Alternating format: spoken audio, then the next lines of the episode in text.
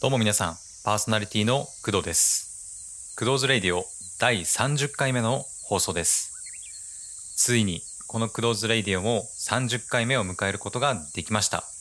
ありがとうございます。なんだかんだで、まあ、6月のね、確か27日くらいから、えーこの工藤ズレイディオ始まっているんですけど、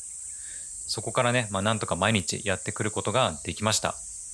まあ、ひとまずのね、目標としては、キリのいい100回目っていうのを目標に、えー、と頑張っていきたいと思っているんで、まあ、残り、まあ、70回ね頑張っていきたいと思います。2日に1回の、まあ、配信頻度で今やっているんでまあ大体100、まあ、70回ってことで、まあ、140日後くらいになりますね。ってことは、まあ、大体4ヶ月と、えー20日ですね。なので、コツコツやっていけば、2021年、2021年の年内には100回目を迎えられる予定になってます。えー皆さん、どうかこれからも、クドーズレディをよろしくお願いいたします。はい、というわけで、えー今回は何の話をしようかなというふうに思っていたんですけど、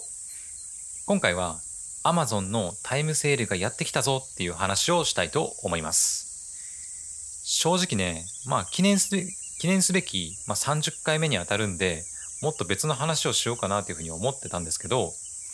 うん、まあ Amazon の話ね、まあ、どうかと思ったんですよ。まあ、だけどやっぱりちょうどね、今タイムリーな話題ですし、ちょっとね、僕も買おうと思ってる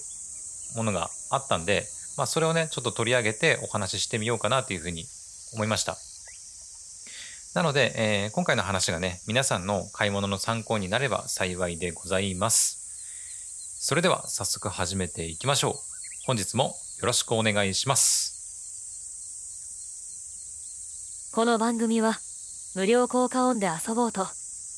ドーバシンドローム声フォントスタジオの提供でお送りします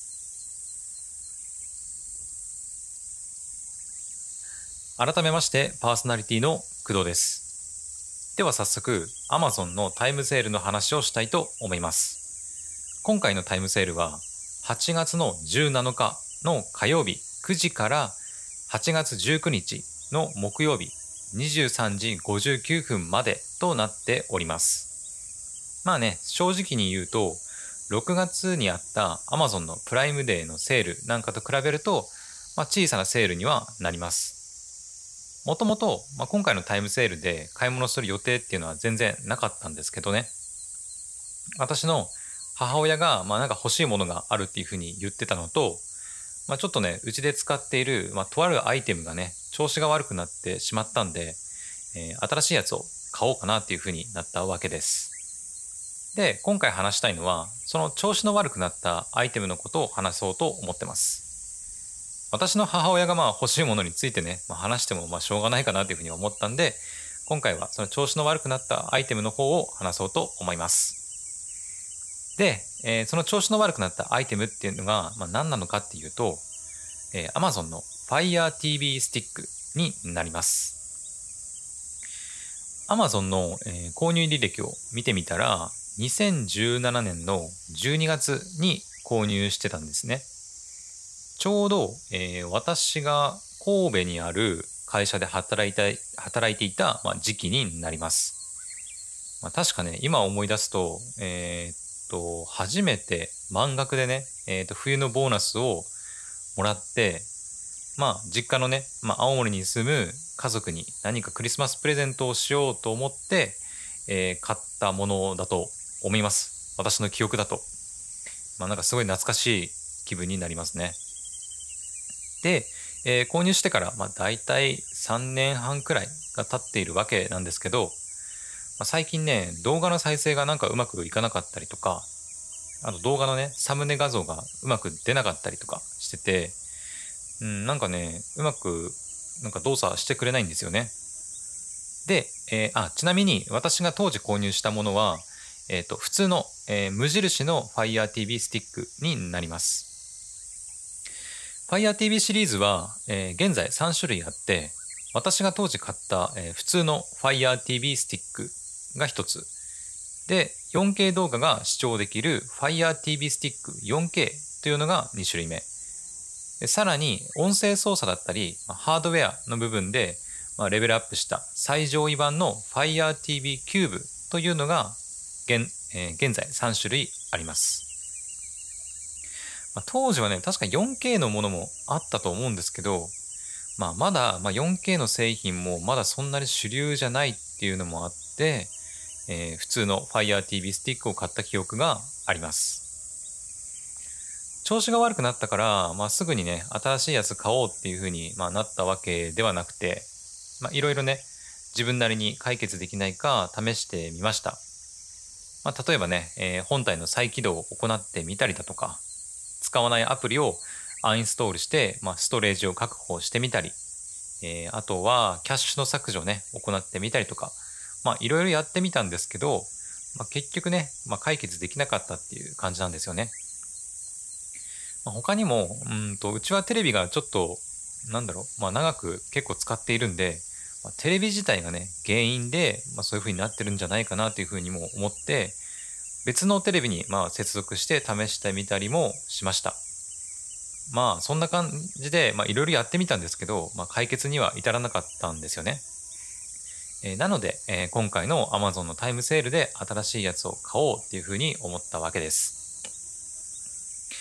えー、それで、え次に考えないといけないのが、え Fire TV シリーズの、まあ、どれを買うべきなのかっていうところですよね。で今使っているのが一番安いスタンダードな Fire TV スティックになります。なので、どうせだったらね、やっぱ上位グレードのやつ、え 4K のやつか、まあ、キューブを買おうかなというふうに思ってるんですよね。で、今後、まあ、テレビも新しいやつに買い替えるっていうことを考えても、まあ、やっぱり 4K かキューブを買っておいた方がいいかなというふうに思ってます。じゃあ、4K とキューブ、まあ、どちらを買うべきなのかっていうところですよね。まあ、ここがね、一番悩みどころなんですよね。4K とキューブの違いって、まあ、正直いろいろ調べてみたんですけど、ほとんどないんじゃないかなというふうに思ってます。どちらも 4K 動画も見れますし、で、HDR もね、えー、対応してるんですよね、両方とも。じゃあ何が違うんだっていう話なんですよね。えー、調べてみたら 4K とキューブの違いっていうのは、まあ、大きく5つありました。えー、まず1つ目。えー、まずね、見た目が違うんですよね。まあ当たり前といえば当たり前なんですけど、え、4K の方は、まあ、スタンダードのやつと、まあ、ほとんど同じ、まあ、形、大きさなんですね。でキューブの方は、まあ、文字通り、まあ、キューブっていうだけあって、正方形のような形をしていて、スティックよりも明らかに大きいです。なので、旅行なんかで持ち運ぶ機会が多いっていう方は、小さい方の 4K の方がいいのかなっていうふうに思います。キューブは少し大きめで形的にも結構かさばるので家のテレビの据え置き用として使うのがいいですね、え、次にキューブはリモコンなしで音声操作ができるっていうところですね 4K の方が、まあ、専用リモコンにあるボタンを押して、まあ、アレクサを起動させることができるんですけどキューブはスピーカーが内蔵されているのでまあ、キューブ単体で Alexa を起動させることができます。なので、なるべく音声で Fire TV を操作したいとか、Alexa の AI スピーカーの機能を利用したいっていう方は、キューブを購入するといいでしょう。次に、ストレージが違います。4K は 8GB、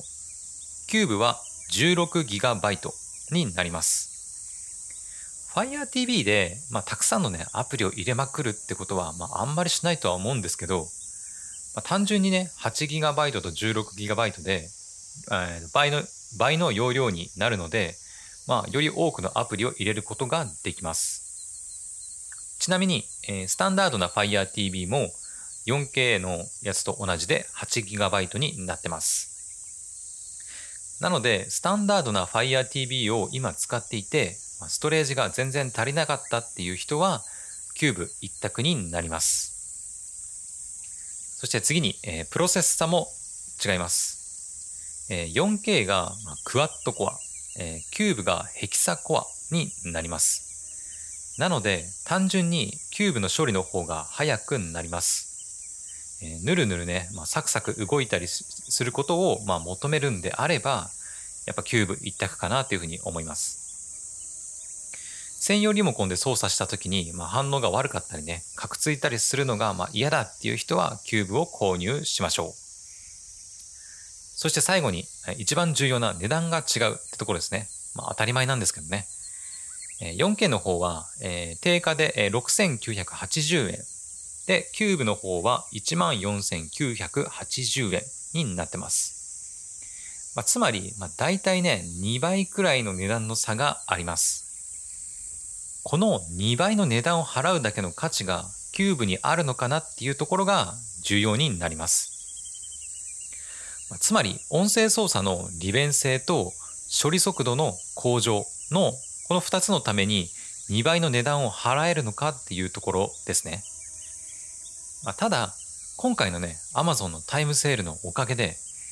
4K の方は6980円から4480円に値下げされています。で、キューブの方はどういう風になっているかっていうと、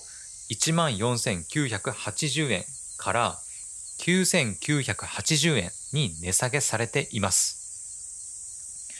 値下げ額で言うと、まあ、キューブの方がね、倍値引きされています。5000円オフになりますね。いや、これ結構大きいですよね、5000円は。で、キューブが1万円以内で手に入るんであればね、もうね、思い切って、まあ、キューブを買っちゃえっていう風になりますよね。えーちなみになんですけど、えースタンダードのね、えー Fire TV と、えー 4K のやつには、えー、イーサネットアダプターっていうのは、まあ、同梱されません。イーサネットアダプターっていうのは、うん、有線でインターネットに接続するときに使うものになります。えー Wi-Fi なんかでね、Wi-Fi なんかの、えー無線を利用して、えー動画を視聴されるっていう方には、まあ、全然必要のないものになります。キューブには、えーイーサネットアダプターが同梱されるので、有線でテレビに接続して、まあ、動画を視聴したいっていう方は、キューブを購入すれば、イーサネットアダプターを別でね、買う必要はありません。えまた、え同梱されるものに関して、まあ、注意点が一つあります。えキューブの場合、HDMI ケーブルでテレビと接続するために、HDMI ケーブルが必ず必要になるんですけど、このキューブには HDMI ケーブルは同梱されていません。なので、HDMI ケーブルを一本も持っていないよっていう方は、別で HDMI ケーブルを購入する必要があります。ここ注意しておいてください。では、ここまでの話をまとめます。えー私は、えー Fire TV スティックの、えースタンダードなやつを、えー現在所持していて、4K とキューブのどちらを買おうか迷っていました。私個人の、えーキューブを購入するメリットとしては、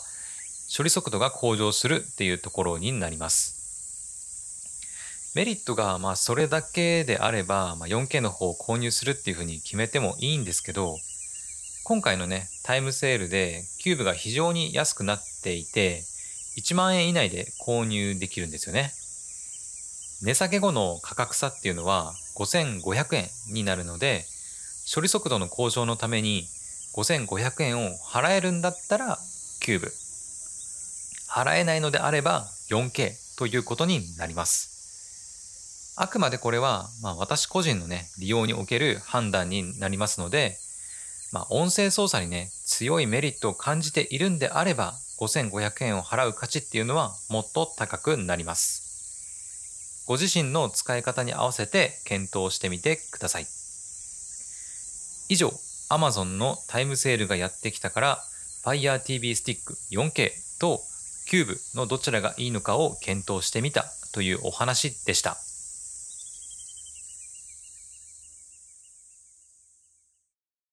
それではここで一曲お聴きください。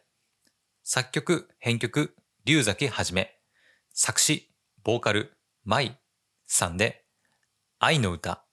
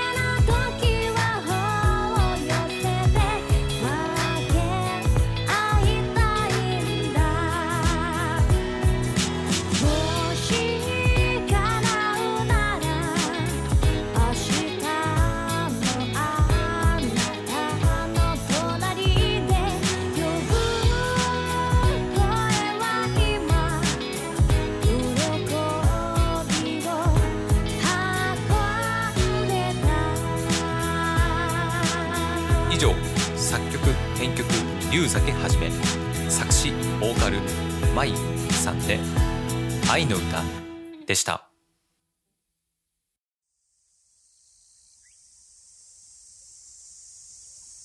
クドーズレディオエンディングのお時間です。クドーズレディオでは皆様か皆様からのお便りを大募集しております。